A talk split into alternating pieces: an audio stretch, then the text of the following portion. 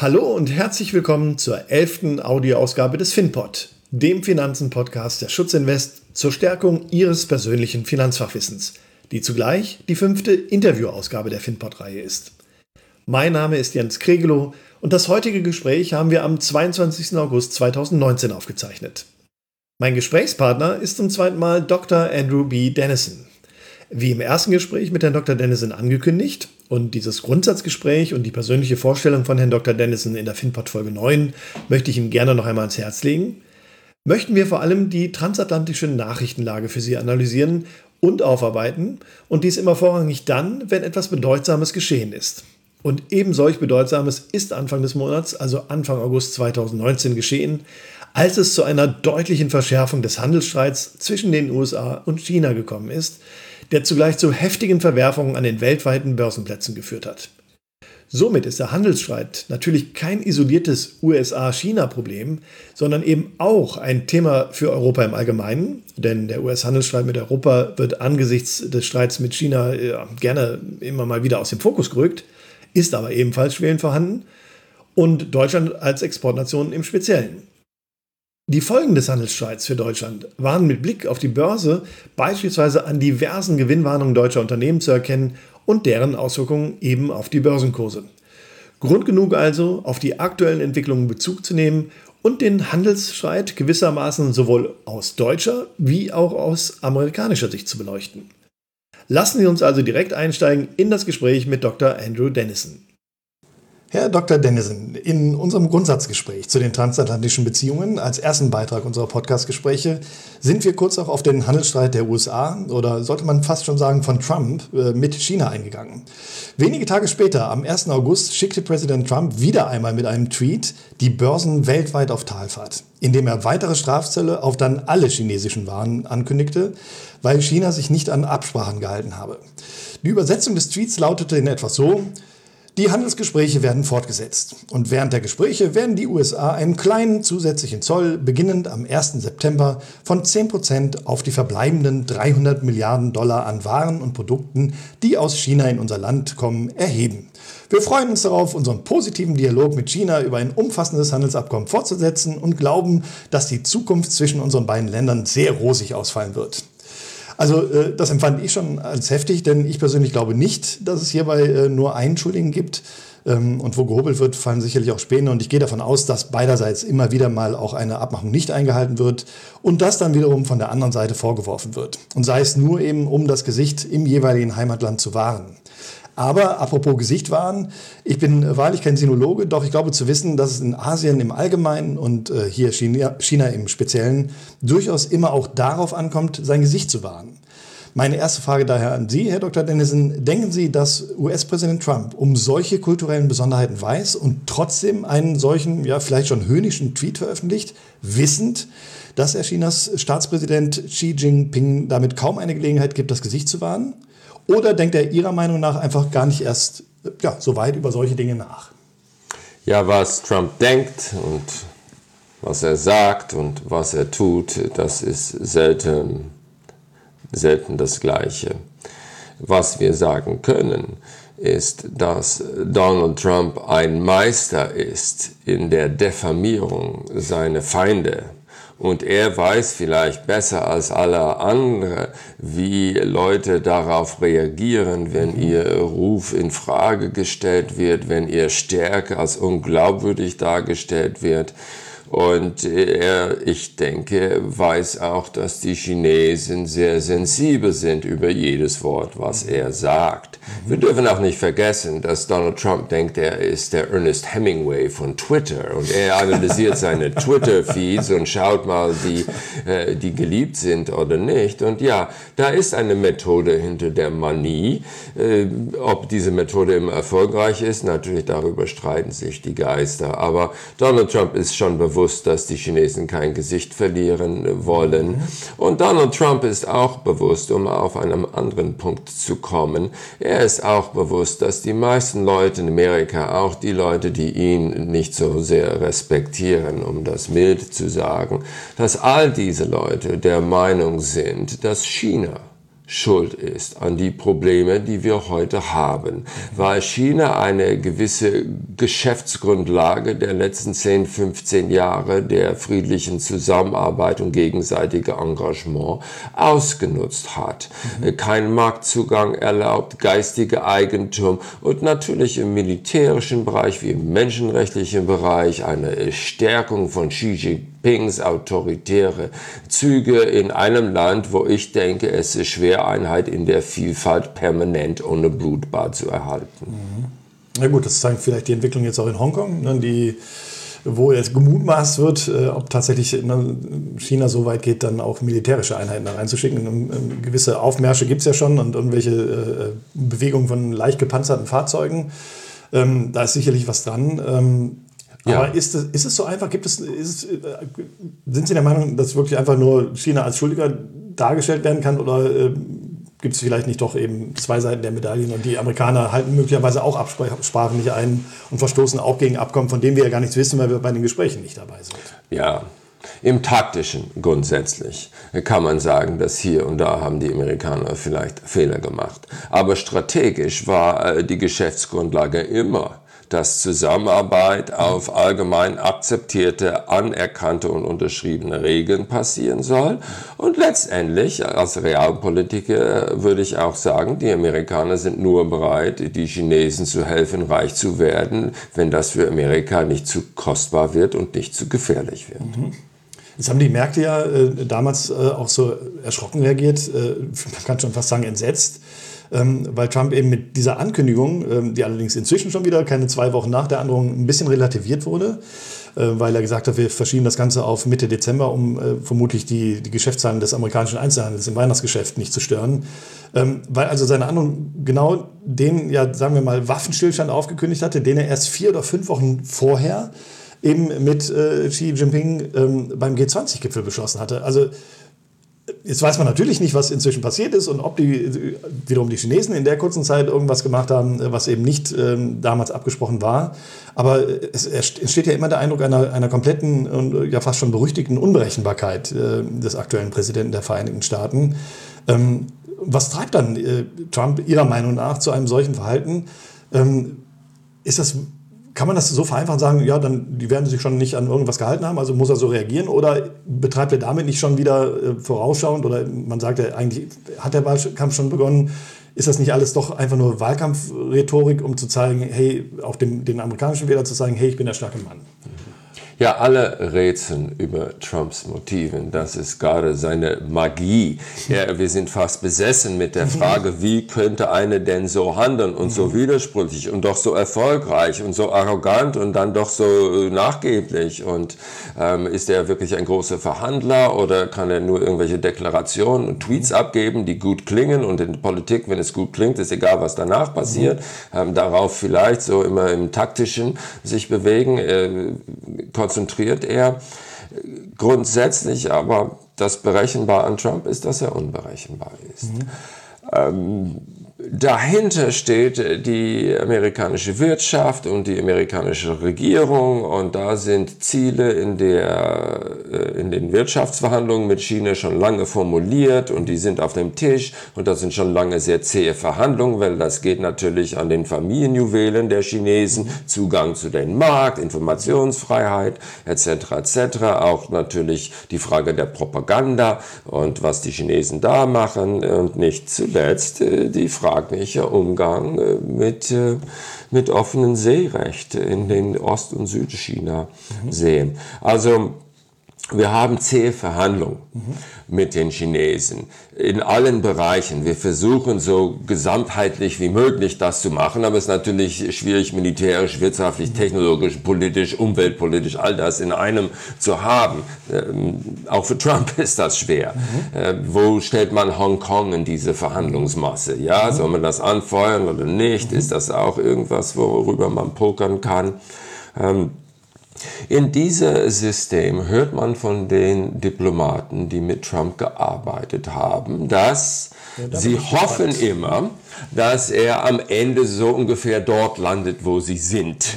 Und das ist ein zufälliges Treffen und dann hat man schnell mal einen neuen Quid pro Quo und den kann man festnageln und dann kann man dabei bleiben. Mhm. Aber sie sagen sehr oft und sehr frustrierend ist es so, dass Donald Trump am Ende reinkommt und die ganze ja, schlaflose Verhandlungsrunde der letzten 72 Stunden torpediert mit den verrückten Ideen. Da muss man mhm. wieder anfangen. Also man hat das Spruch auf Englisch, Humpty Dumpty sat on a wall fall. Humpty Dumpty had a great fall. Mhm. All the king's men and all the king's horses could not put Humpty together again. Mhm. Humpty Dumpty Diplomatie, so wird es mhm. manchmal genannt. Mhm. Ist das denn ähm, die, äh, also man muss sich schon so vorstellen, dass die Diplomaten, die, ich sag mal, die Berufsdiplomaten, die Chefdiplomaten tatsächlich ihr Bestes geben, aber äh, egal wie gut sie arbeiten, Trump kann wieder alles zunichte machen.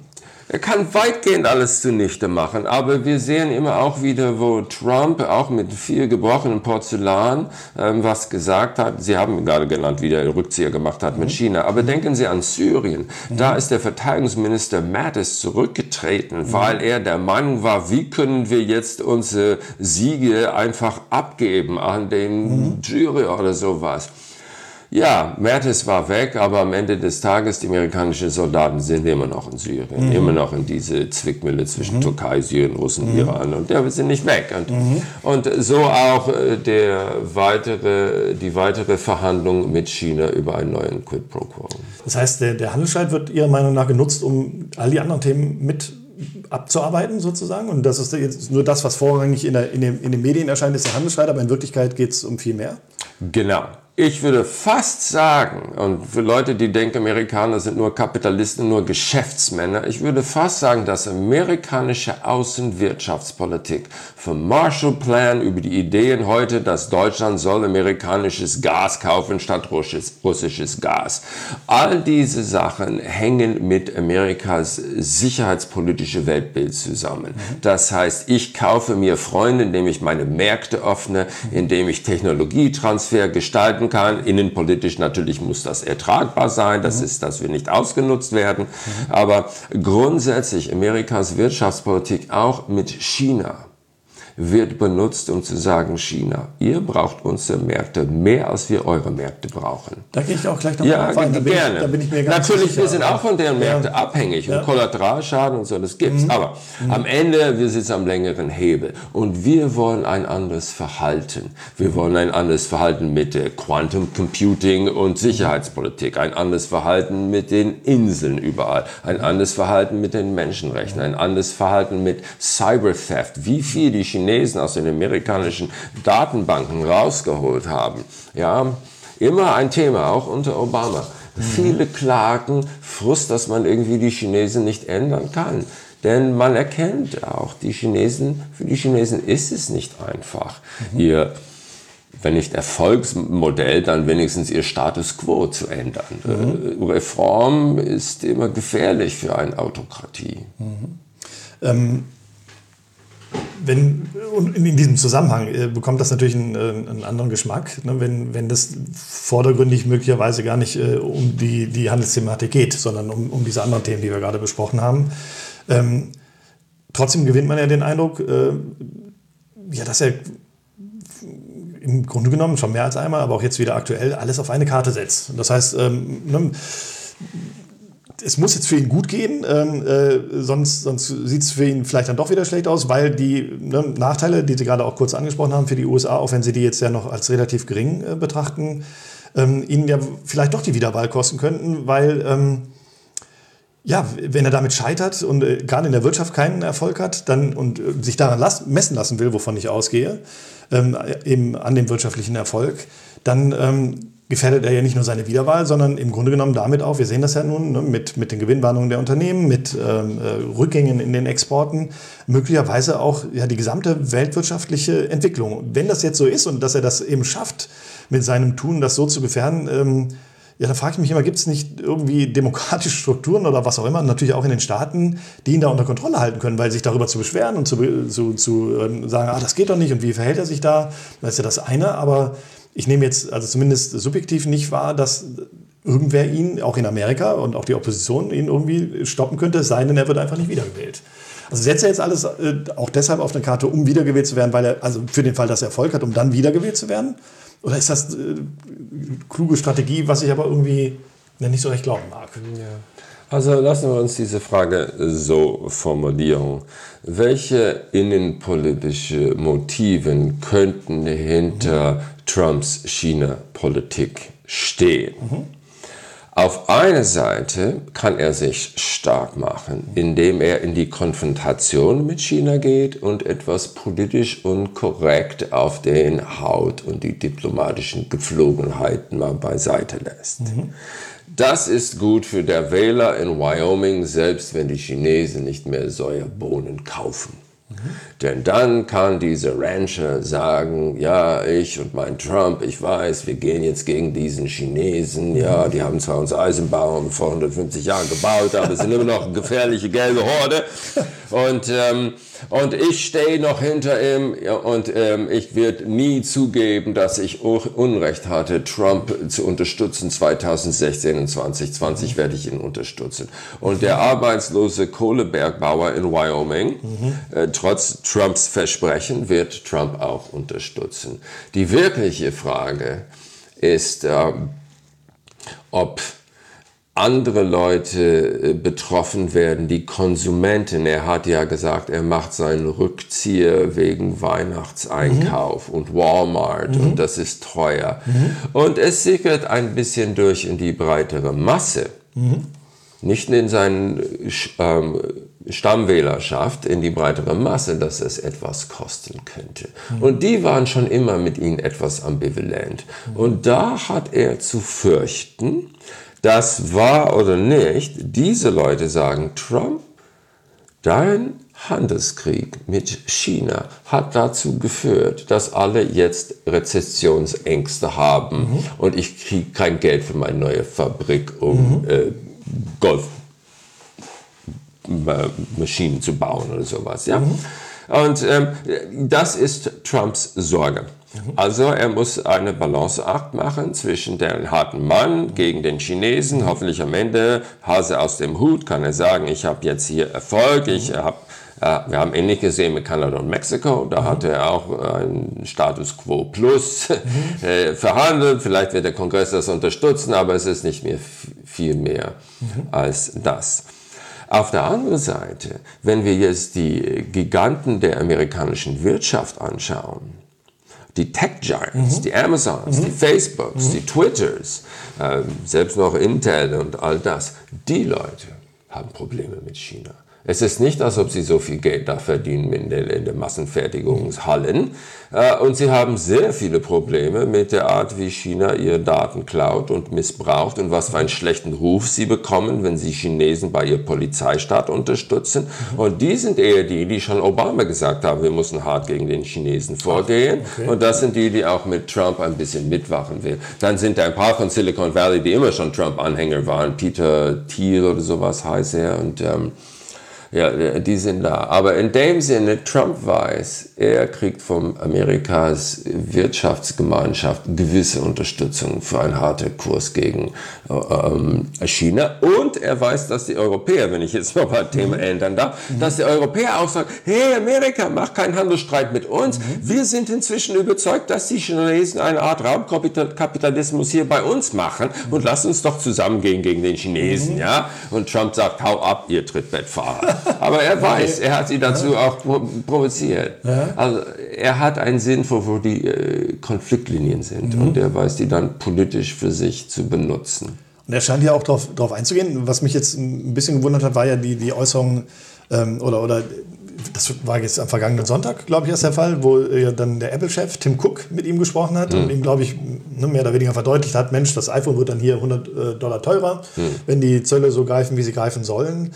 Ähm, und äh, ähm, das passt ein bisschen zu dem äh, China-Thema, äh, dass dann wiederum koreanische Unternehmen wie vielleicht Samsung profitieren können, weil die sind ja nicht vom Handelsstreit betroffen und nicht von höheren Zöllen betroffen. Also können die möglicherweise günstiger produzieren und auch wiederum einen Vorteil gegenüber Apple und ähnlichen Unternehmen gewinnen. Ähm, dann hatte sich der Vizepräsident des Einzelhandelsverbandes, Jonathan Gold, auch eingeschaltet äh, und äh, Trump davor gewarnt. Äh, dann Matt Priest, der Chef des Schuhverbandes, sprach davon, äh, dass Trump amerikanische Familien als Geiseln in seinen Verhandlungen missbrauche.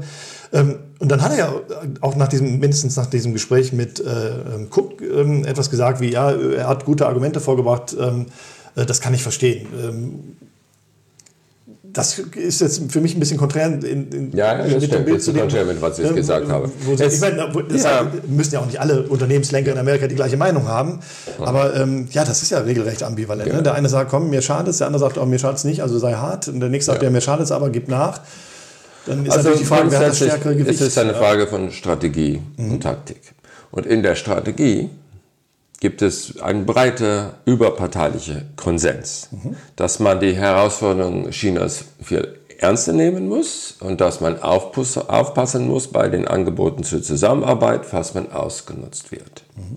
In diesem Zusammenhang aber der Taktik, der Trump benutzt, zu drohen, dann zurückzuziehen, dann hier zu drohen, dann darum zu schmeißen, ohne wirklich ähm, das zu verstehen und ohne systematisch mhm. und mit Planung und Vorbereitung das durchzuführen, mhm. ja, das ist ein Problem. Mhm. Ähm, manchmal kann er das aber auch, oder wenigstens man sieht, wie er was, irgendwas Unvorstellbares macht.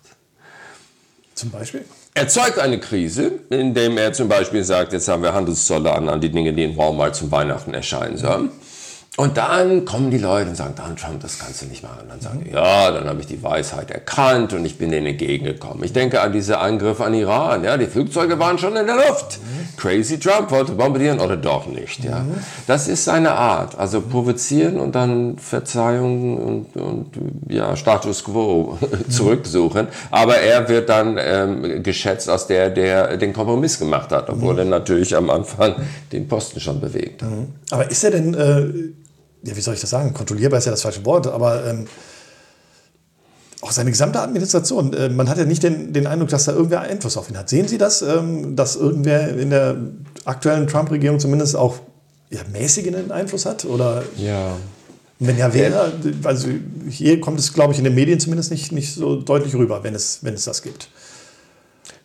Die Berichte über äh, Trumps Entscheidungsmethoden sagen uns, dass er oft auch das macht, was er zuletzt gehört hat. Das mhm. heißt, eine Beratergruppe, mhm. eine Flüge spricht mit ihm und dann ist er da. Mhm.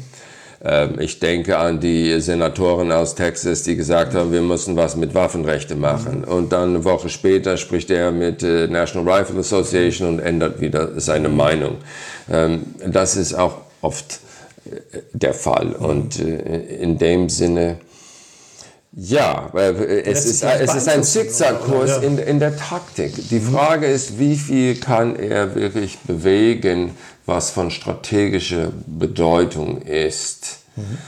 Ähm, und da komme ich auch darauf zurück, dass äh, wir sollten ihn nicht für die gegenwärtige Ängstlichkeiten in den Märkten verantwortlich mhm. machen, auf jeden Fall nicht allein verantwortlich machen. Warum nicht? Weil mein Handel äh, ist nur ein Teil von amerikanischer Außenwirtschaft. Die gegenseitigen Investitionen mhm. sind viel wichtiger. Das haben wir ja auch vorher äh, besprochen. Aber die, die Ängste in den Märkten, äh, so schwierig wie die Psychologie der Märkte ist zu erklären, sehe ich weniger in einen Angst über Amerika als in Amerikas Angst über den Rest der Welt. Okay? Wir wissen in Amerika, dass China nicht so aussieht wie auf dem Papier, dass die Wachstumsraten sind nicht so gut, die Umweltverträglichkeit ist nicht so gut, die, äh, die Gesundheit ist nicht so gut, ähm, dass dieses System nicht nachhaltig ist, die verschiedenen Minderheiten. Und ähm, man erkennt, dass China, äh, Chinas Wachstum ähm, nicht mehr nachhaltig ist. Und das ist nicht nur ein Wegfall von China, Chinas Märkte, die nicht so gigantisch sind, war immer eine Hoffnung auf Eldorado, aber mhm. das war nie wirklich mhm. China. Amerika verdient viel mehr in Europa als in China. Mhm. Und, aber es ist auch der Angst nicht nur, dass äh, China nicht mehr ein Markt wird, sondern dass China ein politisches Problem wird, mhm. zur Instabilität. Und mhm. diese Instabilität rüttelt dann ganz Asien, Südkorea. Japan, Taiwan, Indonesien, Australien bis in Indien hinein. Ja, das Ganze wird dadurch ähm, gefährdet. Und hier kommen wir auf Hongkong, wirklich eine Achillesferse Chinas. Ähm, hier so vorprogrammiert der Konflikt, wo keiner wirklich sehen kann, wie der eine oder andere Seite einen Rückzieher machen mhm. kann. China kann sich hier Gesicht wahren, es nicht erlauben, dass Hongkong zeigt, wie man den KP-Herrschaft, Kommunistische Partei, Herrschaft los wird. Mhm. Auf der anderen Seite, es ist kaum vorstellbar, dass die in Hongkong einfach ohne Blutvergießen aufgeben werden. Und wenn China wieder eine Tiananmen-Geschichte macht, ja, dann ist alles offen geworfen. Mhm. Weil natürlich, was kann Amerika dann machen? Nicht nur können wir unsere Märkte zumachen, wir können genau das machen, was wir mit den Geldern von anderen Diktatoren gemacht haben, ob Idi Amin oder Muammar Gaddafi oder Saddam Hussein oder Milosevic. Wir beschlagnahmen einfach die chinesischen Wertpapiere, die in Amerika residieren, vor allem das, was sie, wo ihr Geld geparkt haben mit amerikanischen Staatspapieren. Mhm. Aber äh, das heißt, äh, ja, politisch ist das kein Ende für China, sondern dann China wird versuchen, Einheit in der Vielfalt zu zeigen. Dann haben wir die Angst, taktische, militärische Vorteile, schwer erarbeitet in dem letzten Jahrzehnt. Äh, Taiwan, Japan, Senkaku-Inseln, irgendwo zeigen, wir können was. Ja? Das ist dann die Gefahr, dass China dann aus Angst und aus Schwäche wegen Demütigung in Hongkong militärisch irgendwas macht. Also die die, die Befürchtung teile ich, aber dann ist jetzt ja fast noch mehr die Frage, wie sollte jetzt das Verhalten von Trump ähm, hier, ja, sag mal, positiv wirken. Also er, er verschärft. Ja. Äh, klar, wenn die klein beigeben und so, dann kann er, ne, logisch, dann hat man sich vielleicht. Positiv, ja. ja. Er hat noch nicht die Hongkong-Menschenrechte-Karte gespielt. Also Trump hat Mäßigung gezeigt. Genau wie George Herbert Walker Bush im Juni von 89, mhm. dann Solidarność hat gerade den Wahlen in Polen gewonnen und auf Tiananmen-Platz war ein Massaker. Und George Herbert Walker Bush hat gesagt, wir müssen trotzdem weiter mit China reden. Die sind zu stark, die können uns mit ihren Kernwaffen zerstören. Ja, da muss ein Gespräch weitergeführt werden. Mhm. Politik heißt auch mit Unerträglichen ins Gespräch kommen, Kompromisse suchen suchen. Mhm. Und ähm, so würde es, würde es auch heute sein. Also Hongkong ein, ein Gefahr, Chinas ähm, Eskalation ein Gefahr. Daneben haben wir das Problem von Nordkorea nicht gelöst. Mhm. Ähm, China und Japan zanken. Mhm. Selbst wenn wir ganz friedlich wirken, ähm, auch ein Problem. Absolut. Rund um China, ähm, die Nachbarschaft ist nicht einfach. Mhm. Indien und China haben alte, lange, große Probleme. Mhm. Jetzt Indien, nächster Schritt in unsere geopolitische Verunsicherung. Mhm. Was macht Indien, Pakistan? Mhm. Ja, Kaschmir, aber das sind Kernwaffenmächte, die angeblich nicht so reif sind wie wir westliche westliche Demokratien oder sowas. Mhm. Und 100 Kernwaffen in der Atmosphäre. Der, ja, ist das Thema erledigt, ja. Ja, also man kommt weiter. Daher denke ich, man kann nicht sagen, Trumps ähm, Handelspolitik mit China erklärt uns, warum wir alle plötzlich Angst vor einer Rezession haben, sondern ich sehe die Angst in eine geopolitische Instabilität. Höchstens, dass Amerika nicht handlungsfähig ist, aber das haben wir noch nicht bewiesen bekommen. Ja, okay. Aber verschärft er damit nicht diese äh, Unsicherheit, die Instabilität, wenn ja, aber wenn China denkt, die kriegen äh, Marktzugang und können weiter unsere Daten klauen, ist das keine Incentive für gutes äh, Miteinander. Das ist das ja, ne? es wirkt zumindest so, und da kann man natürlich wiederum auf die Unterhändler hoffen, aber nach außen hin wirkt es ja so, als wären die Fronten total verhärtet. Was, vielleicht wirkt es auch nicht wieder so, vielleicht ist es so, da frage ich mich dann schon wieder, Gesicht waren hin oder her. Ähm, da, da, kann man ja auch jeden Nachbarschaftsstreit äh, heranziehen. Ne? Wie und wer so, oder wer sollte es schaffen, ja, dass doch wieder ein Kompromiss gefunden wird. Also auf Staatspräsidentenebene sehe ich das gar nicht. Ähm, sind es die Unterhändler, die es dann rausholen oder ne, die, wenn die Situation so verfahren ist, also es bräuchte ja irgendeinen Mediator. Oder ne, jetzt hat Deutschland früher in politischen äh, Konflikten sicher die, die, sich diplomatisch einschalten können. Hier nehme ich das jetzt nicht wahr. Also gibt es da irgendeine Kraft, die sagen kann, okay, wir bringen das nochmal ähm, ja, auf, auf ein gutes Ende? Also wir haben die Erfahrung des 20. Jahrhunderts, wo so kleine Krisen außer Kontrolle geraten mhm. sind, wo die Staatsmänner, die da waren, inkompetent und falsch gehandelt mhm. haben. Eben, und ja. äh, diese Lehren nehmen wir mit. Die Frage ist, ob Staatsmänner selbst in Autokratien heute so viel selbst allein entscheiden können oder ob sie viel mehr in ihren System eingebunden sind. Wenn man wirklich Schaden anrichten will, dann ist der Einzeltäter, selbst ein Präsident, nicht sehr fähig. Er muss schon eine große Gruppe mit viel Geld, mit viel Geld haben. Und mit dieser Gruppe kommt äh, die Eingrenzung und der, der Druck zurück zur Rationalität zu kehren.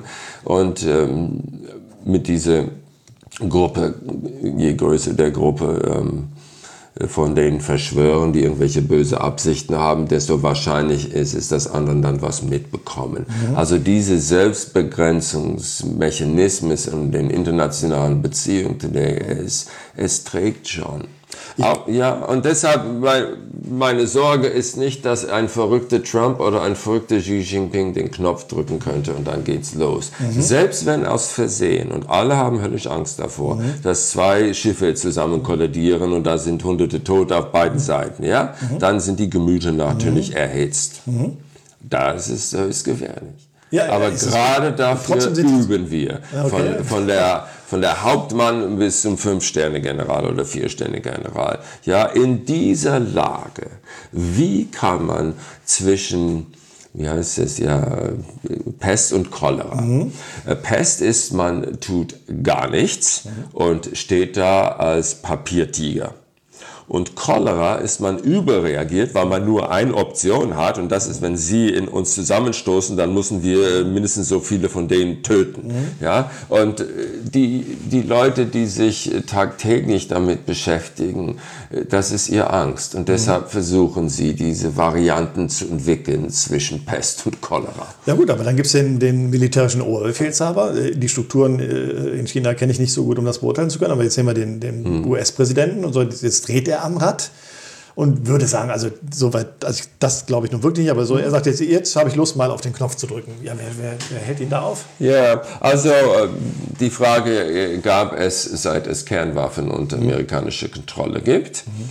Und äh, nochmals am Anfang der Trump-Regierung äh, von einem republikanischen Senat äh, angestoßen, Anhörungen mit, Amerika mit dem amerikanischen strategischen Oberbefehlshaber und zur Kernwaffenstreitmacht ist es möglich, dass Donald Trump alleine so ähm, da den Knopf drücken kann. Und die sagten alle, nein, natürlich müssen unsere Befehle äh, gesetzmäßig sein. Ah, okay. Ja, mhm. und äh, nicht alles ist öffentlich dokumentiert, aber mhm. Sie können verstehen, dass es kaum eine größere Sorge gab unter äh, amerikanische Machthaber, als was machen wir mit einem Präsident, der nachts aufwacht und den Knopf drücken mhm. will.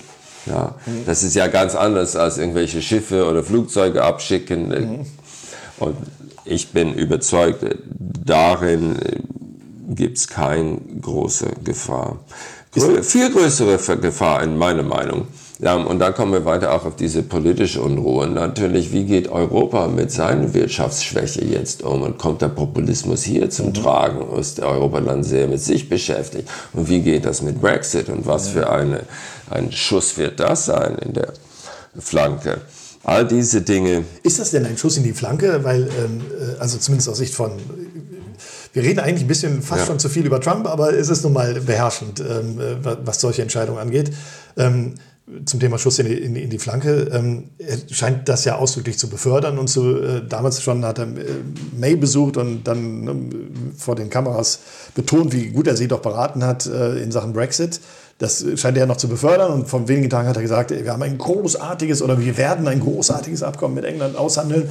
Also da scheint er ja gerade den Keil sogar reintreiben zu wollen. Ja, ist ja klar, schlau, ne? denn die Engländer wollen immer gerade das Gegenteil von das, was Trump will. Und indem er dafür ist, äh, sind sie dagegen. Es ist so, Obama hat sich sehr stark geäußert gegen Brexit mhm. und hat sich sehr stark in Britens Politik, Innenpolitik eingemischt mhm. und das war sehr kontrovers. Mhm. Und die Engländer haben gesagt, hey, das darfst du nicht, das ist unsere Entscheidung, bang, bang. Also so oder so äh, verliert man. Aber die strategischen Interessen Amerikas sind mit einem Verbleib Englands in der Europäischen Union. Und ich würde fast sogar sagen, dass die Strategen immer noch hoffen, dass England diesen Wahnsinn aufgibt Ja, den ähm, Glauben habe ich inzwischen verloren. Wobei jetzt schon wieder durch Johnson, also nicht von Johnson, aber durch das Verhalten Johnsons äh, tatsächlich äh, in den letzten Tagen öfter das Thema Neuwahl gebracht ja. wurde. Und ob dann Neuwahlen wiederum zu einem zweiten Referendum führen, ist ein anderes Thema. Aber nochmal, ähm, wenn das nicht die amerikanischen Interessen sind, auf Europa blickend, ja. Äh, warum macht er das dann? Weil er kaum Einfluss darauf hat. Und wie ich hm. gesagt habe, hätte er gesagt, ich bin voll dagegen, ja. dass England rausgeht, dann ja, gäbe es die Reaktion von Boris Johnson, der sagt, die Amerikaner sind wir irgendwie Schoßhunde der Amerikaner. Ähm, okay. Also das finde ich nicht so tragisch, okay. weil ich finde wirklich, da gibt er nicht viel Hebelkraft auf. Mhm. Grundsätzlich kann man sagen, es ist einfacher für amerikanische Präsidenten Partnern zu finden, Partnern, die auch bereit sind, politische Risiken zu tragen bei einem Konfrontationskurs, ob gegen Iran oder Russland oder China. Es ist einfacher für einen amerikanischen Präsident zu Hause Konsens zu bekommen für ein risikoreiches Unternehmen im Ausland, wenn die guten Freunde aus Europa und aus Japan dabei sind. Und das denn, ist viel ist schwieriger. Ja gut, selbst da war man mehr als fähig zu sagen, wir haben genug Europäer auf unserer Seite. Sie machen natürlich Bezug mhm. auf 2003, das war mhm. Wort des Jahres, weil der Rumsfeld, Verteidigungsminister, sagte, ja, alt Europa ist nicht mit uns, aber wir haben England, Spanien, Italien, Ungarn, Polen, Georgien etc. etc. Mhm. Wie auch immer. Ähm, es ist, das ist etwas, was Trump verspielt hat wenigstens in Europa gibt es kaum einen Politiker oder Politikerin, die gern mit ihm fotografiert mhm. wird. Er ist, er ist, radioaktiver als George Bush. Ja, in der Tat. Oh ja, dann ist es schwer. Nochmal auf äh, ihr, ihr, ihr, Thema, dass ne, größere Gruppen äh, oder eben Institutionen ihn da bremsen können. Ähm, aber er hat ja immer zum Beispiel im Handelsstreit oder bei solchen Themen, ich weiß nicht, wie weit das geht, ähm, aber zumindest kann das da machen, diese Karte, wir haben da im ersten Podcast auch drüber gesprochen, ähm, Bedrohung der nationalen Sicherheit. Damit scheint er ja im Grunde genommen viele Dinge unter diesem Deckmantel dieses, äh, dieser Bedrohung dann doch wieder alleine entscheiden zu können und fast schon die demokratischen Institutionen aushebeln zu können. Ähm, also ist er nicht doch ähm, eine Art Alleinherrscher? Also gut, wir, ne, wir haben gehört, den Atomkrieg wird er hoffentlich und mhm. glücklicherweise alleine nicht auslösen können, aber solche Dinge eben kann er doch alleine. Und dann sage ich mir, ist es doch vielleicht zu viel Macht in einer Hand, die, die da einem mhm. US-Präsidenten gegeben wird? Also für Deutschland wäre sowas äh, beispielsweise, sicherlich nicht nur für Deutschland, undenkbar. Die Frage, ob Amerikas Präsident zu viel Macht hat, ist eine Gründungsfrage Amerikas. Und wie viel Macht soll man die Exekutive geben? Und da auch zwischen Pest und Cholera. Wenn er zu viel Macht hat, kann er es missbrauchen. Wenn er nicht genug Macht hat, wird er beseitigt und Amerika auch. Und dann herrschen die Franzosen oder die Chinesen über den Mississippi-Becken. In, in dem Sinne, ja, ein Präsident kann viel Macht haben, aber gerade im Handel, wenn er einen Handelsvertrag haben will, dann muss er einen Kongress dazu bekommen. Er kann manchmal schnelle Entscheidungen treffen und dann muss er aber zurückrudern, weil die Opposition mhm. dagegen entwickelt sich. Und ob mhm. es eine juristische Opposition ist mit Gerichtsklagen oder ob es eher im politischen Bereich ist, wir sehen immer wieder, wie Trump erstmal sagt, Huawei ist ein anderes Beispiel, aber wir machen die zu, nichts mehr hier. Mhm. Ja, da kriege ich Arbeitsplätze und ich habe meinen Falken aus der nationalen Sicherheitsgemeinschaft ähm, bei mir. Mhm. Und dann irgendwie, ja, es gibt Leute, die sagen, Konflikt eigentlich will er meiden. Mhm. Dann ist es zu heiß, zu schmerzvoll für ihn, er rührt mhm. zurück. Mhm. Ähm, Jetzt kann man deshalb äh, vorhersehen, wie Trump reagieren wird und darf man seine Worte überhaupt nicht mehr ernst mhm. nehmen und könnte das eine Gefahr werden, wenn er mhm. plötzlich glaubt, dass er Natürlich. nicht mehr glaubwürdig ja, ist genau. und dann ja. überreagiert. Ja. ja. darüber haben Leute Angst, mhm. dass anderen in der Welt ihn nicht ernst nehmen. Mhm. Dann sollten wir aber verstehen, dass es einen Unterschied gibt zwischen Amerikas Präsident mhm. und Amerikas politisches System. Mhm. Und unser politisches System kann auf Herausforderungen ernst reagieren, selbst wenn der Präsident ein bisschen so dasteht wie ein Reh in den Scheinwerfern. Nehmen wir das Thema Handelsvertrag. Also da könnte tatsächlich der Kongress ähm, sagen, okay, aus welchen Gründen auch immer, den wollen wir so nicht. Ähm, und er hat dann nicht doch wieder irgendwie ein Vetorecht, mit dem er wiederum den Kongress aushebeln kann? Ja, für be bestimmte Zeit. Aber da sagt er immer, leicht genommen, leicht verloren. Mhm. Vieles, was Obama nicht durch den republikanischen Kongress bringen könnte, hat er dann per Unterschrift als mhm. Exekutiv äh, erklärt oder Ukase äh, Und Trump kam und hat die dann alle wieder weggenommen. Mhm. Und so ist es. Und viele internationalen Abkommen, wenn man keine Zweidrittelmehrheit im Senat bekommen kann, das ist eine sehr hohe Hürde, ja, mhm. dann macht man das mit einem Abkommen. Mhm. Und der nächste Präsident, wie Pariser äh, Abkommen, mhm. kann er dann beseitigen. Mhm. Das ist anders mit dem NATO-Vertrag. Ne? Mhm. Dann hat der Senat gesagt, da sind wir dabei. Mhm. Jetzt steht der amerikanische, der Trumps neuer Vertrag mit Mexiko und Kanada vor dem Kongress. So brillant wie er behauptet, das ist, wenn der Kongress nicht mit ihm mitgeht, da hat er Probleme. Und die wissen, das und deshalb können sie auch von ihnen Konzessionen schon ziehen mhm. und da muss er auch nachgeben. Na gut, das ist ja beruhigend, ja, wenn, man, wenn man so möchte. Ähm, ich, ich würde gerne nochmal eingehen auf das, was Sie vorhin gesagt haben äh, und auch nicht nur vorhin, auch im ersten Podcast mhm. schon mal gesagt haben, dass sie definitiv Amerika im Handelsstreit, um darauf wieder zurückzukommen, mit China in der stärkeren Position sehen. Es gibt äh, aber, was heißt aber, also es gibt begleitend dazu fünf, ähm, ich nenne es mal fünf, es gibt sicherlich noch mehr Aspekte, wo man aber sagt, Mensch, da haben aber auch äh, die Chinesen enorme Druckmittel. Äh, die möchte ich gerne mal für unsere Zuhörer so ein bisschen äh, zusammenfassen und auflisten sozusagen und dann von Ihnen zu erfahren, ja, wie Sie diese Druckmittel einwerten. Ähm, vielleicht sind die Druckmittel gar nicht so stark, ähm, wie ich sie wahrnehme, aber so wie ich sie bisher wahrgenommen habe, würde ich sagen, dass es schon eher wie eine Pattsituation ist mhm. und nicht ähm, ne, eine, eine Vorherrschaft auch Amerikas in diesen Verhandlungen. da ist einmal das Währungsthema. Ähm, äh, zum äh, Wochenbeginn, ich glaube, das war Mittwoch, Donnerstag, hat er diesen Tweet äh, losgeschickt. In, in zum äh, Beginn der Folgewoche an dem Montag ähm, fiel zufälligerweise die chinesische Währung Renminbi zum äh, Vergleich zum Dollar auf ein Elfjahrestief. Äh, es wurde dann zwar hinterher ne, von der chinesischen Seite gesagt, es waren ungewöhnliche Marktschwankungen, die dafür urs ursächlich sind. Ähm, aber da man weiß, dass äh, die, die Währungskurse oder die Relationen äh, Dollar-Renminbi äh, eben stark gesteuert werden äh, von den politischen ähm, Institutionen in China, hat dann Trump auch offiziell den Vorwurf der Währungsmanipulation ausgesprochen. Und das ist wohl seitens der US-Regierung seit 1994, seit Clinton nicht mehr vorgekommen. Ähm, und natürlich, es war schon auffällig, zufälligerweise entsprach diese UN-Schwächung im Prinzip prozentual dem Satz äh, der, der Zölle, die Trump zuvor verkündet hat. Wenn die Schwächung also jetzt dauerhaft gewesen wäre, hätte sie quasi das, was Trump als Strafe auferlegt hat oder auferlegen wollte, wieder wettgemacht. Ähm, also ich denke schon, dass auch China hier irgendwie die Muskeln hat spielen lassen. Ähm, vielleicht auch tatsächlich, um, um, wie jetzt schon mehrfach erwähnt, eben das Gesicht wahren zu äh, können. Ähm, aber ähm, es ist ja dann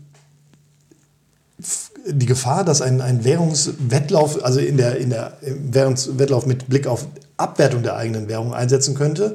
Und dazu passt eben auch wieder, dass Trump ähm, auch vor wenigen Tagen erst gefordert hat, ähm, äh, nicht auch zum ersten Mal, aber in dieser Stärke und äh, Schärfe vielleicht zum ersten Mal, äh, die US-Notenbank Fed sollte doch gefälligst die Leitzinsen um ein ganzes Prozent senken, um damit die amerikanische Wirtschaft wieder enorm nach oben zu äh, pushen ähm, damit die Attraktivität des Dollars zu senken, also damit eben die Währung, die eigene Währung zu, zu schwächen.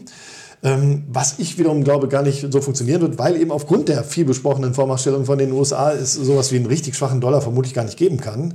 Und trotzdem war damit äh, Trump wohl auch nach, nach gewissen Analysen der erste US-Präsident, der sich vom Tenor eines starken US-Dollars abwendet. So, und äh, wenn jetzt äh, China seine Währung nicht schwächt und ähm, dann die Zölle eben in der gewohnten Weise äh, oder angedachten Weise erhoben werden, zahlen ja doch wieder die amerikanischen Verbraucher die Zeche über höhere Konsumentenpreise. Äh, und das könnte ja dann eigentlich auch wieder Trump treffen und somit wäre das äh, möglicherweise ein ähm, Druckinstrument äh, der Chinesen in Richtung Trump, ihn, ihn, aus ihrer Sicht zum Eindenken zu bewegen. Zweiter Punkt neben dem Währungsthema ist das Thema seltene Erden. China könnte damit drohen, den Export von seltenen Erden, die in einem sehr starken Maß, ich glaube in, in, einzelnen Bereichen von bis zu 90 Prozent des weltweiten Vorkommens eben aus, den, äh, aus China kommen, äh, diesen äh, Export in die USA zu reduzieren oder zu stoppen. Äh, die USA, das haben Sie, glaube ich, auch im letzten Gespräch schon mal gesagt, suchen derzeit da auch nach Alternativen, aber so kurzfristig wird es sie ja nicht geben. Ähm, damit könnte vielleicht dann wiederum der Hightech-Sektor der USA empfindlich getroffen werden, ne, wenn der Zugriff auf diese Materialien nicht mehr vorhanden wäre. Dritter Punkt ist ähm, natürlich das Thema, ähm, das, das haben Sie eben auch nochmal erwähnt, China als Gläubiger der USA. Je nach Lesart ist China entweder der größte oder zweitgrößte Gläubiger der USA. Ähm, vor ein paar Tagen kam raus, dass es Japan äh, vermutlich ist. gemessen an der Summe der Staatsanleihen, die die jeweiligen Staaten halten, zum Teil als Devisenreserven, vielleicht sogar aber auch aus strategischen Gründen.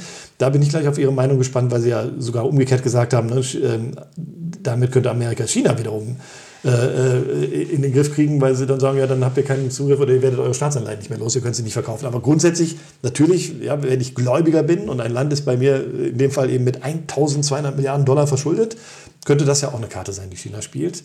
Punkt 4, auch das haben wir eben schon erwähnt, äh, die Agrarimporte Chinas. Ähm, die klarste Reaktion da nach dem äh, Tweet äh, von, von Präsident Trump auf, mit den neuen Strafzöllen war die, dass ähm, ja, China seine Unternehmen angewiesen hat, sowohl die Staatsunternehmen, aber im Grunde genommen auch die privaten, keine oder, oder weniger Agrarprodukte aus den USA zu importieren. Damit würde China eben wieder die Pharma treffen und dann ne, hätte möglicherweise auch da wieder äh, äh, Trump Probleme mit einer seiner stärksten Wählergruppen. Und, das ähm, ist vielleicht auch mal interessant zu wissen, ähm, als Punkt 5, es ist schon so, dass es äh, inzwischen eine geringere Abhängigkeit von Chinas äh, von den USA gibt, also nicht keine, aber eine geringere als in früheren Zeiten, äh, was ja auch wieder dazu führen könnte, dass China den längeren Atem hat. Ähm, bis hin dazu, dass es diese Streitigkeiten so lange aussehen könnte, bis durch die gerade erwähnten, durch die fünf Punkte erwähnten Komplikationen ähm, möglicherweise Trump ja nicht wiedergewählt wird und China also auch da sitzen könnte und sagen, so, jetzt gucken wir mal, jetzt vermiesen wir ihm das Ganze, er wird nicht wiedergewählt und dann haben wir halt unser äh, Ziel auch erreicht, indem wir den Handelsstreit einfach zeitlich ausgedehnt haben.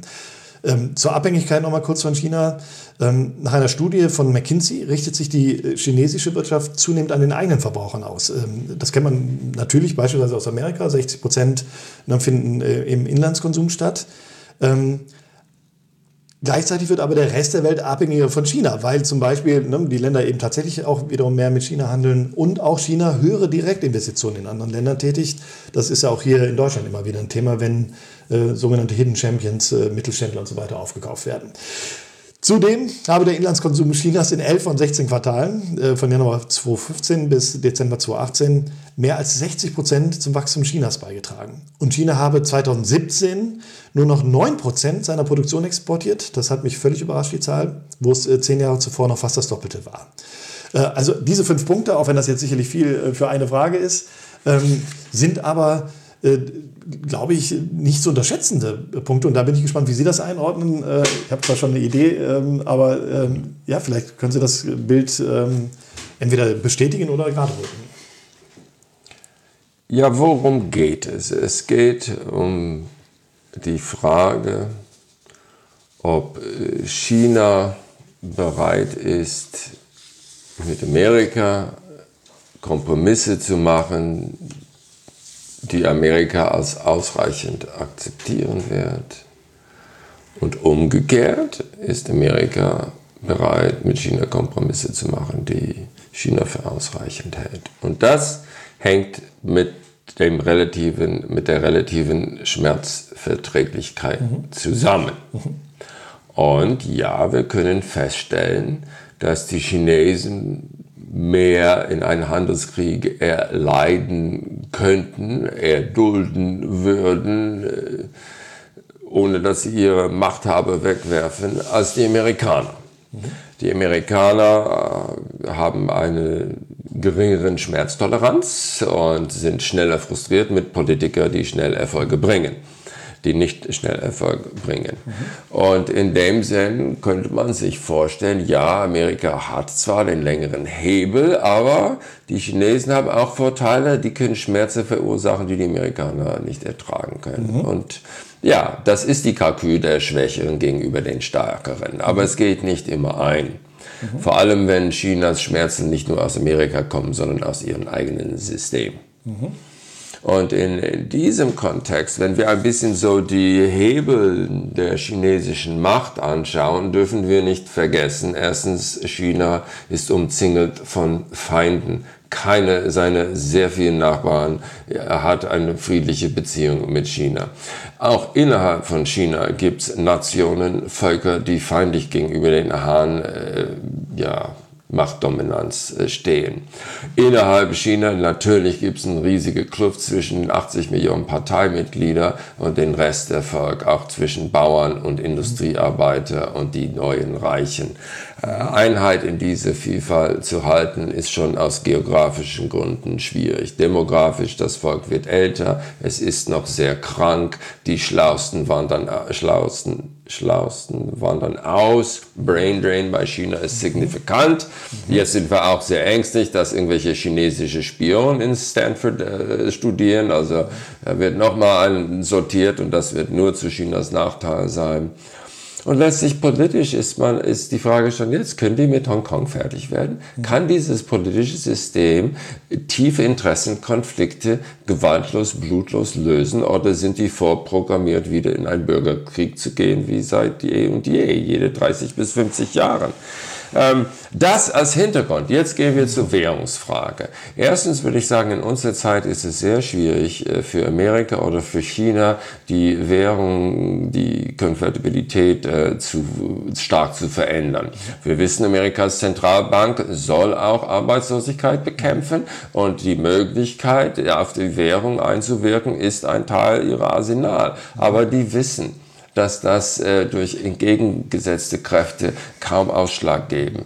Deshalb Trump sagt, China, ihr macht Manipulation. Die Chinesen wissen ganz genau, dass sie keine Manipulation machen und er weiß das. Er weiß aber, er muss sie da festnageln weil die Leute sagen, guck mal, was da für eine Abwertung passiert ist. Er weiß, er kann sie jetzt festnageln. Der, ich meine, der bewegt von einem Front zum nächsten. Plötzlich Bingo, vorher war es äh, Handelszelle und jetzt kommt diese Währungsmanipulationsgeschichte, die natürlich sechs Monate braucht, bis ihr habt da Entscheidung kommt, aber es ist wieder so, boom, da die Chinesen erleben was Neues. Viele denken, der Grund, warum Chinas Währung sinkt, es war die Zahlen, die sie bisher uns gegeben haben über Wirtschaft, stimmen nicht. Stimmen nach vorne und hinten nicht. Da ist viel faules Geld, ähm, etc., etc., allerlei Blasen. Ähm, und warum schicken sie ihr Geld im Ausland? Weil in China ist es nicht so sinnvoll zu investieren. Mhm. Also, ja, Trump nutzt Chinas Schwäche aus. Das kann er machen, muss aber aufpassen, denn ein schwaches China, das verzweifelt wird, ist gefährlicher als ein starker China, das Selbstvertrauen hat. Mhm. Aber sehen Sie das, äh, äh, ähm, ist das so einfach zu sagen, China ist so schwach, weil es möglicherweise ein, äh, in einem politischen Konflikt äh, nicht, nicht überstehen würde, wenn dann sich doch die Massen theoretisch erheben würden? Ich meine, davon kriegt man hier natürlich nichts mit. Ist das denn so? Sind die so schwach oder sind die genannten fünf Punkte nicht? Also ich, ja. mir kommt es subjektiv vom Bauchgefühl her wie eine, tatsächlich wie eine Pattsituation vor. Na, man äh, fragt sich, warum Xi Jinping immer mehr Macht an sich geeignet hat. Mhm. Meint er, dann geht alles effizienter und schneller mhm. nach vorne? Mhm. Oder meint er nur so, kann er die Gefahren ausgehen, die durch den unvermeidlichen Rezession, mhm. Depression, ich bei den Wirtschaftsregeln halten auch in China irgendwann ist mhm. der Wirtschaftswachstum runter. Mhm. Und dann kommt das. Ich bin überzeugt, diese Maoismus, Marxismus, Kapitalismus von einer kommunistischen Partei der Vetternwirtschaftler und, und, äh, und Kleptokraten, dass es nicht nachhaltig ist. Mhm. Und die wissen das besser als wir. Mhm. Und deshalb mehr autoritär, mehr militärisch, mehr martial, mehr ähm, ähm, auch äh, so Hebelkraft gegen Satelliten schießen oder in den Datennetzwerke reingehen. Ja, die Chinesen wissen, die sind schwächer, werden schwächer und schwächer. Das macht mhm. die Lage auch jetzt so gefährlich. Mhm. Ähm, so, zu wer jetzt äh, die nächste Frage ging um die Schwermetalle, Zum Beispiel die Seltenmetalle. Ja, ja, Natürlich, jeder Konflikt hat auch einen Preis. Mhm. Und Amerika und anderen müssen sich darauf gewöhnen, aber, daran gewöhnen, aber nur einmal. Mhm. Es ist ein vorübergehendes Problem, aber die, die Angst davor existiert auch fast schon seit zehn Jahren und Alternativquellen sind inzwischen gegeben. Und wir müssen auch sagen, wenn China dann sowas macht, erstens verlieren sie Einnahmen, zweitens Glaubwürdigkeit als, äh, als Lieferant.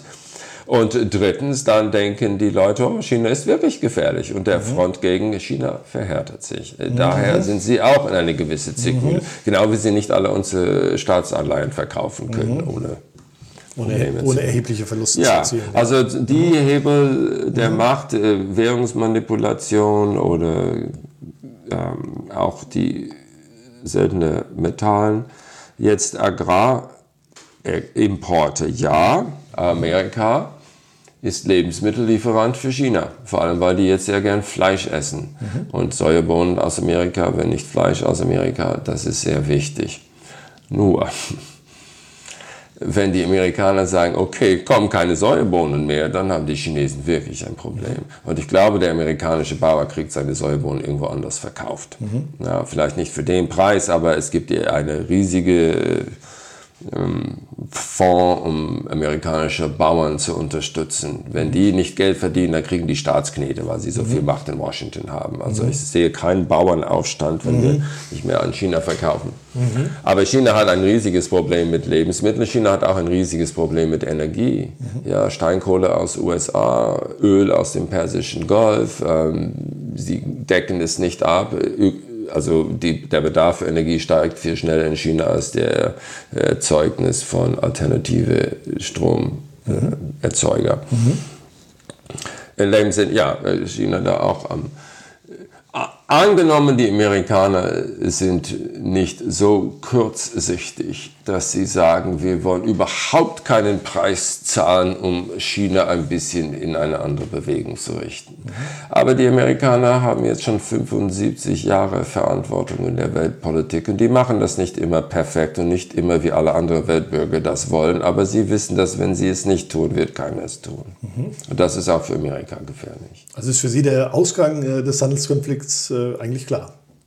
Ja, im Sinne von? Ein risikoreiches Neuverhandeln der Geschäftsgrundlage von Unterhändler oder wenigstens vom Chefverhandler, der nicht immer genau weiß, wo er hin will und wie er dahin kommt. Mhm. Aber da ein gutes Team hat, die Amerikaner, die werden einen Weg finden. Ich denke, wir müssen miteinander leben. Die Chinesen müssen weiter mit Amerika leben. Und mhm. wir sind groß auf diesem Planet. Und wir müssen natürlich weiter mit denen leben. Mhm. Ja, ein, eine Geschäftsgrundlage brauchen wir langfristig. Ja, wir müssen gemeinsam die Kurve kriegen, aber nicht um jeden Preis. Und da äh, muss man auch erkennen in China, wir haben Interesse, wir Amerikaner, wir Europäer haben Interessen und die dürfen nicht einfach äh, da so äh, unsere Offenheit ausnutzen, um uns äh, zu gefährden oder zu schaden dann wäre ja, ähm, überspitzt formuliert, Trump auf dem richtigen Weg mit seinem merkwürdigen Verhalten, das zu erreichen, was ja dann doch gut wäre. Das ähm, mag man ja fast nicht glauben. Ist das dann eher Zufall oder ähm, doch wieder ja, den, den Leuten geschuldet, die im Hintergrund arbeiten? Ja, die äh, neue Konfrontation mit China, auch wenn wir nicht immer so viel Alliierten haben, wie wir wollen, ist etwas, wo ich denke, Trump sah eine Möglichkeit und er hat es ausgenutzt. Seine Taktik, wie er das macht, wie er eine, eine Wählerschaft von seinem äh, diplomatischen Können überzeugen will, ja, das ist klassisch Trump. Mhm. Berechenbar, unberechenbar. Mhm. Aber dahinter doch, ja, wie sagt man, die Präsidenten kommen und gehen, die Interessen und Institutionen bleiben bestehen. Mhm. Und Amerika war nicht von einem, Super, von einem Präsident zur Supermacht gemacht und wenn es keinen großen Krieg gibt, wird Amerika auch nicht von einem Präsident Trump kaputt gemacht. Ruiniert. Ja. Ist denn ähm, ähm, für Sie, haben Sie eine Zeitvorstellung, äh, wie lange das jetzt noch gehen könnte? Ist das äh, dann nur noch Schaulaufen? Wir, wir tändeln noch ein bisschen herum, damit es nicht so aussieht, als hätten wir zu schnell eingelenkt. Jetzt äh, unterstellt, die Chinesen würden einlenken. Ähm, dann wäre das ja vielleicht auch eine tolle Kaufgelegenheit, ne, bei den eingebrochenen Börsen zu sagen, ey, wir kaufen jetzt, weil wir können ja davon ausgehen, der Handelskonflikt wird gelöst. Oder sehen Sie immer noch trotz allem ein Restrisiko, dass es in eine völlig falsche Richtung gehen kann? Dass China dann doch querstellt und dann die negativen Entwicklungen, die wir gerade angedeutet haben, eintreten. Es ist nicht nur, dass im Westen hat man eine gewisse Toleranzgrenze erreicht mit Chinas Missbrauch unserer offenen Märkte, unserer offenen Universitäten, unserer offenen Regierung.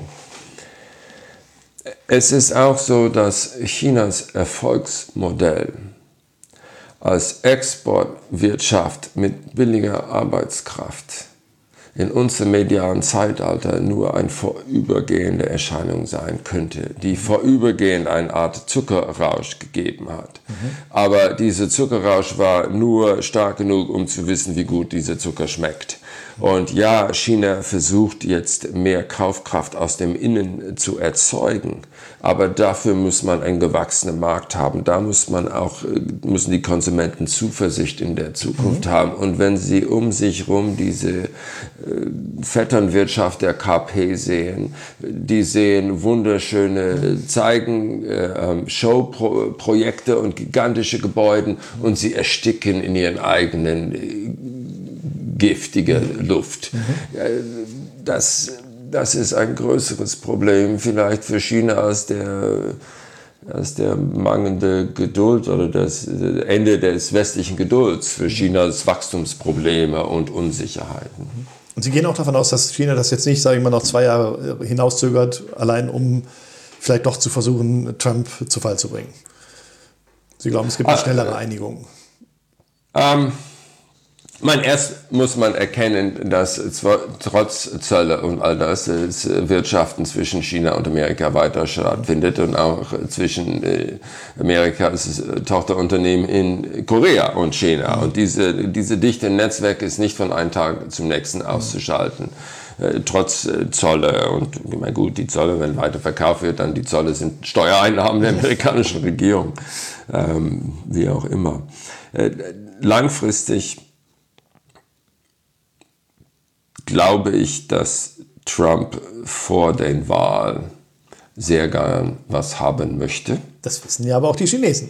Ja, aber die wissen auch, dass er unberechenbar ist und dass er vielleicht dann doch Nein sagt und einen politischen Vorteil daraus nimmt. Dann geht es um die Frage der schwarzen Peter. Okay, er möchte was nehmen, aber er weiß auch, die Chinesen schuld zu machen, wenn er nicht was bekommt. Und sie müssen sehen, wie auch die Europäer, ähm, wann ist ein guter Zeitpunkt, eine Konzession zu machen und zu versuchen, diese Wirtschaftsbeziehung wieder aufzubauen. Denn eine chinesische kommunistische Partei muss auch verstehen, als autarkisches Nordkorea werden sie nie die Kurve kriegen. Nur mit westlichen Technologie, mit westlichen Medizin, mit westlichen Umwelttechnologie, mit freundschaftlicher Beziehung und äh, die ganzen Auslandschinesen auch offen und engagiert mit mit, ähm, mit dem Mittelkönigreich zusammenarbeiten. Nur so kriegen die Kurve. Mhm. Selbst dann keine Garantie. Natürlich. Herzlichen Dank für Ihre Einschätzung. Herzlichen Dank für das Gespräch. Mein Vergnügen. Dankeschön. Und wie immer gilt, bitte beachten Sie auch die wichtigen Hinweise am Ende dieses Podcasts nach dem kleinen Jingle.